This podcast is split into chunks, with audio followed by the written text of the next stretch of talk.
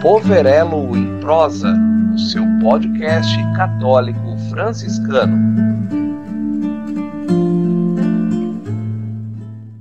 Olá, queridos ouvintes do nosso podcast Poverelo em Prosa, em especial aos nossos amigos do Santuário Senhor do Bonfim e da Paróquia Maria Imaculada. Paz e bem. Eu sou a Sônia, da Pastoral da Comunicação Santuário Senhor do Bonfim. E eu estou aqui hoje com a Angélica, que agora vai se apresentar para vocês. Oi, Angélica. Olá, Sônia. Primeiramente, obrigado pela oportunidade de estar aqui com vocês hoje. Eu sou a Angélica, para quem não me conhece, Angélica Ferrari, sou psicóloga formada pela Uniban, com especialização em psicopedagogia pela Metodista. Trabalho com atendimento clínicos em consultórios particular e na comunidade, em comunidades católicas já há 18 anos, né? Valendo lembrar que nesse momento estamos realizando atendimentos online, né, para a segurança de todos. Que bom, muito bom ter você conosco aqui, Angélica. E hoje nós vamos falar, o nosso tema será a saúde mental na terceira idade. Né? Vamos falar um pouco dos nossos idosos. Angélica, minha primeira pergunta para você: qual tipo de tratamento com os idosos e quais os pontos comuns que surgem em terapia? Então, para abordar um pouquinho, né, o, o, que mais tem surgido na terapia para gente, eu separei, né, um, um material para estar tá conversando com vocês hoje, né, e eu vou começar, né, colocando assim que no, no, vale a gente entender que no Brasil, né, o Estatuto de Idoso considera idosa a pessoa que atinge 60 anos. Já na Constituição Federal, a idade de referência é 65 anos, mas independente, né, do padrão de referência, o interessante é que a nossa população está envelhecendo, né?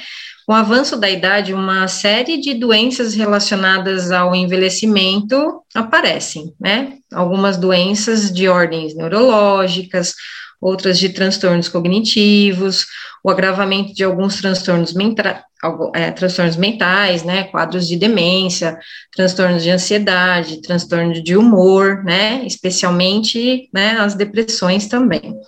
O quadro de déficit cognitivo são os mais frequentes nessa faixa etária, né, e para que esse problema não se agrave, é preciso apresentar, é, a, a, é preciso atender, a, atentar, né, para alguns sinais e buscar o diagnóstico, né, precoce. Quanto antes, né, o idoso ele consegue ser diagnosticado e direcionado a um tratamento é, mais fácil de estabilizar o quadro, né, ou até mesmo em alguns casos, né, não, não deixar agravar é, é importante.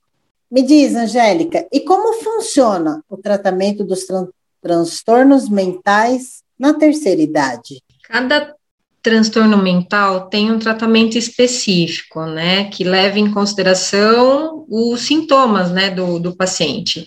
Assim, a variedade de abordagens possíveis é grande, né, e depende também da análise de cada caso, cada caso é um caso, né, levando em consideração a singularidade de cada um.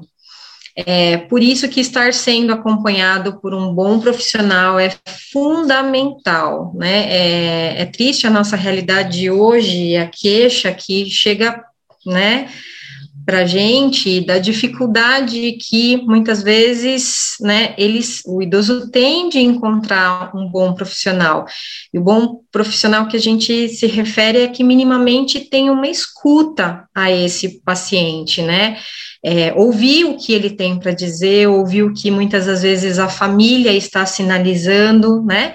Porque o médico realmente ele só consegue fechar o diagnóstico através dessa escuta, e quando essa escuta ela não ocorre, né, tanto o risco de, né, o fechamento errado do diagnóstico ou, né, uma, uma avaliação que acaba sendo falha é muito comum. Então, é, minimamente, né, estar em conjunto com um bom profissional que ouça tanto esse paciente quanto essa família. E hoje em dia os nossos idosos são carentes desse ouvido, né, Angélica? E como muito. são, não? Demais, nossa. Eu acredito muito que a família é muito importante nesse momento. Mas qual o papel da família, Angélica? Na grande maioria dos casos, os idosos só procuram né, ajuda especializada quando uma outra pessoa percebe os sintomas, né, e tem a iniciativa de agendar uma consulta, né, não é raro, é, inclusive é contra gosto do paciente, né, é, e essa teimosia característica da terceira idade deve é, ser observada com muita atenção, porque muitas das vezes essa teimosia já é um sintomas. É, obviamente, né, que o idoso ele tende a ficar com menos flexibilidade com as coisas, então, isso é natural, mas não de forma excessiva, ao ponto que ele recuse tudo, não queira fazer né, absolutamente nada. Então, essa observação atenta que a gente deve ter, é, por mais que é, muitas vezes é comum a fala, né, da teimosia, mas essa teimosia ela não pode ser excessiva. E a melhor forma de abordar, né, essa questão da teimosia, que às vezes sim, né, na grande maioria dos casos ela é presente, é com jeitinho, com carinho, amor, né, chegar é, e tentar levar, apresentar a situação, né, ao próprio idoso. E através de estímulo, né, de, é, de, de, forma a, a, a, levar ele a desenvolver um, um, é, essa questão, né, mas a paciência, a paciência é fundamental, não é uma promessa de ser fácil, mas lembrar que é possível. É, a infância, né, do qual passamos, também não foi fácil, e o idoso que nós, nos acompanhou nessa fase, com acertos e possíveis erros também, é, deu o seu melhor, né? E o que muitas vezes não é aceito e chega muito até a gente é a é, é, a, é a justificativa de um erro no outro, né? Então, porque muitas vezes existe uma possível, né, uma, um possível erro do idoso na, na parte da infância, então justifica, né, para a pessoa é, o erro, né, o erro do não cuidado, né, ao idoso nessa fase. Então, a gente também é, vale lembrar que né, nossa vida é feita de escolhas, né? E o que a gente tem escolhido, né? Justificar um erro no outro, né? Então fica aí um pouquinho da, dessa reflexão aí.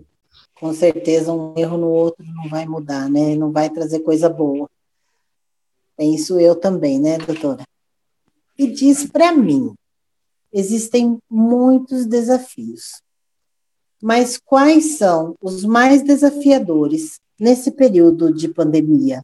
Bom, chega para gente vários desafios, né? A solidão, o luto, né? A cobrança né, dos familiares né, sobre o idoso. Vou falar um pouquinho de cada uma delas, né?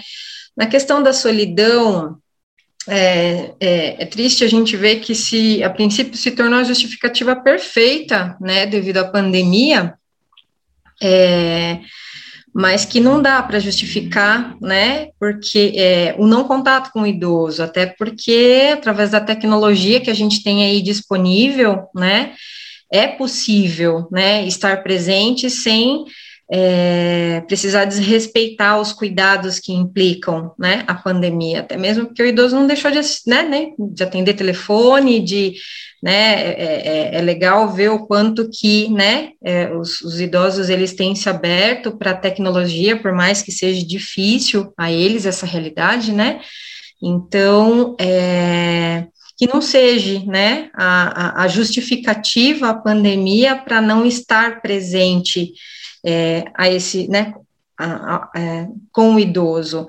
e, e quem não, né? A questão do luto, né? Que tem sido muito vivenciado em, de forma individual, né? Em muitas famílias, decorrente dessa pandemia.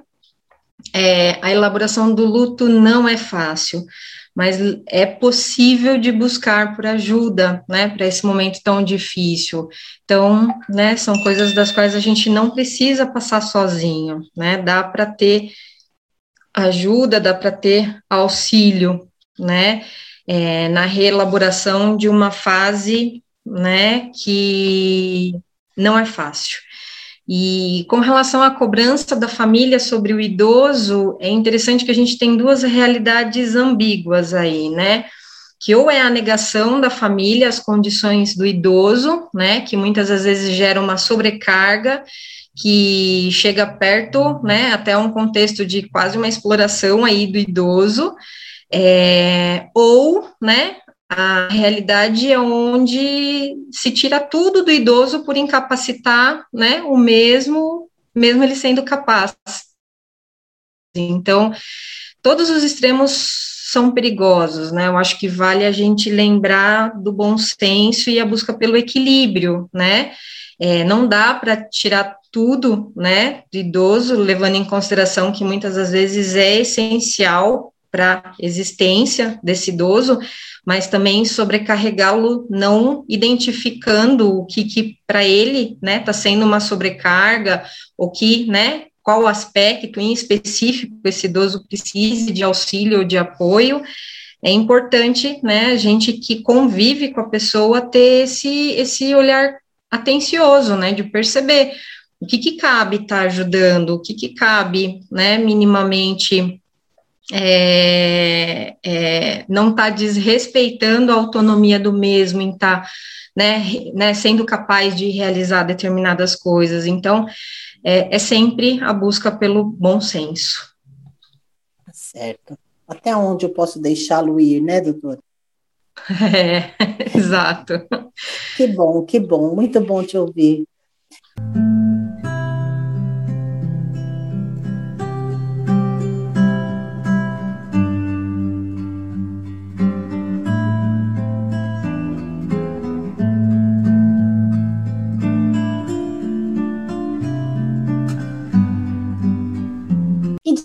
Mim, o que a psicologia sugere para esta fase da vida?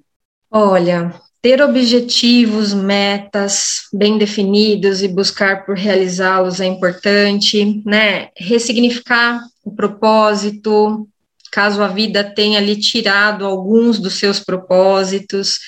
A prevenção sempre é o melhor caminho, né? Prevenir é melhor do que remediar, já dizia, né? Já, já tem um ditado que fala isso.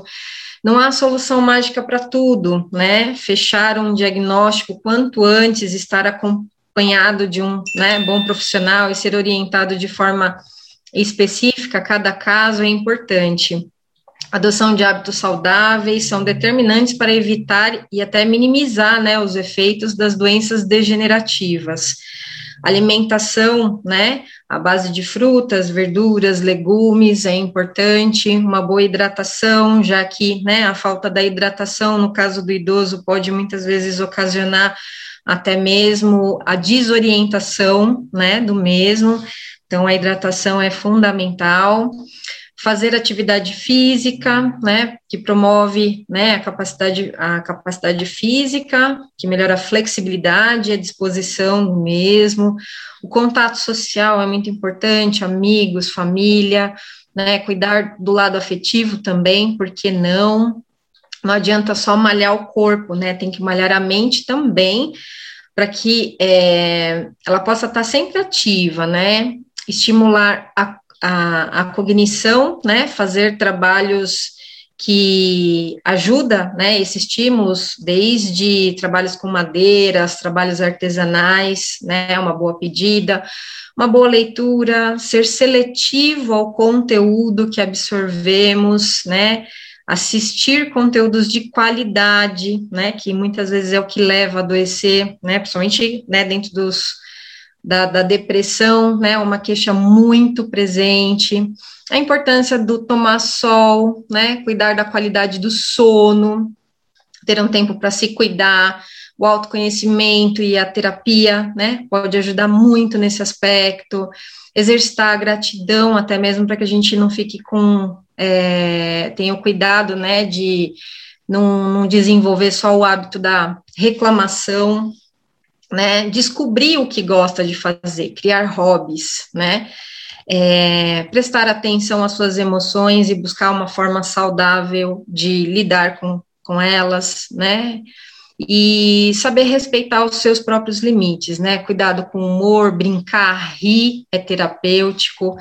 A meditação, né? Trabalhar a respiração, né? Tem sido uma das das técnicas aí mais utilizadas, né, como, como uma forma de tratamento efetivo aí contra, contra as, as ansiedades presentes, depressão, vários quadros aí que têm revertido através, né, da meditação, é importante, e não podemos esquecer o papel dos pets, né, nessa, nessa, nessa realidade, né, que não importa se é gatinho, cachorro, aves em geral, tem, né, tem uma importância fundamental em muitos casos, né, que é, acaba sendo realmente até às vezes a companhia do idoso.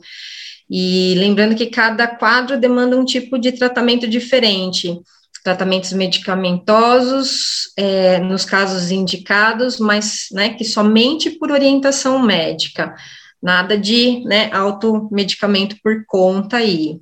Essa é a base né, do, de apoio e suporte, tanto social quanto familiar, fundamental. Doutora, e o preconceito contra idoso? O que é? E como combater?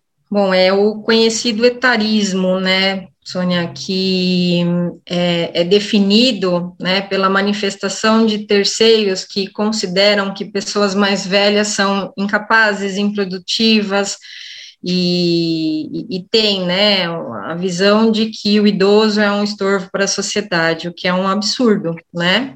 O preconceito contra o idoso é, ainda é um mal presente nos dias de hoje advindo de estereótipos, né, que fazem parte da construção da nossa sociedade. Os preconceitos referem-se à saúde, à capacidade e empenho, né, é, nessa idade, é, a fragilidade, entre outros, né. O preconceito preconceitos precisam ser combatidos para serem enfrentados, né? É, não dá para negar, né? Não dá para negar que não exista, né?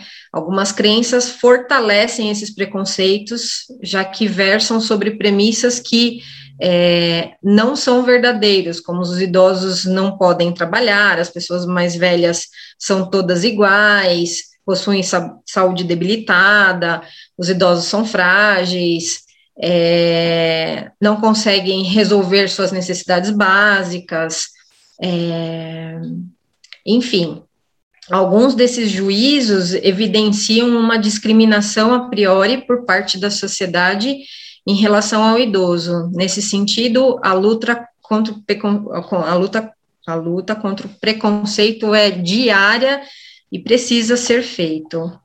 Angélica, e aí, como podemos combater esse preconceito?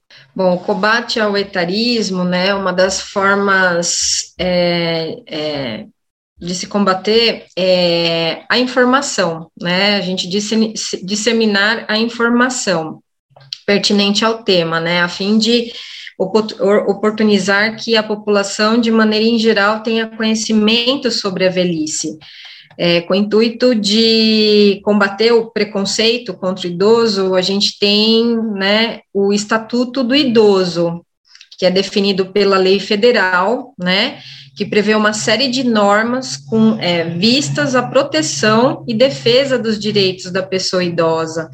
Importante conhecer as normas previstas no Estatuto do Idoso a fim de garantir que as mesmas sejam aplicadas.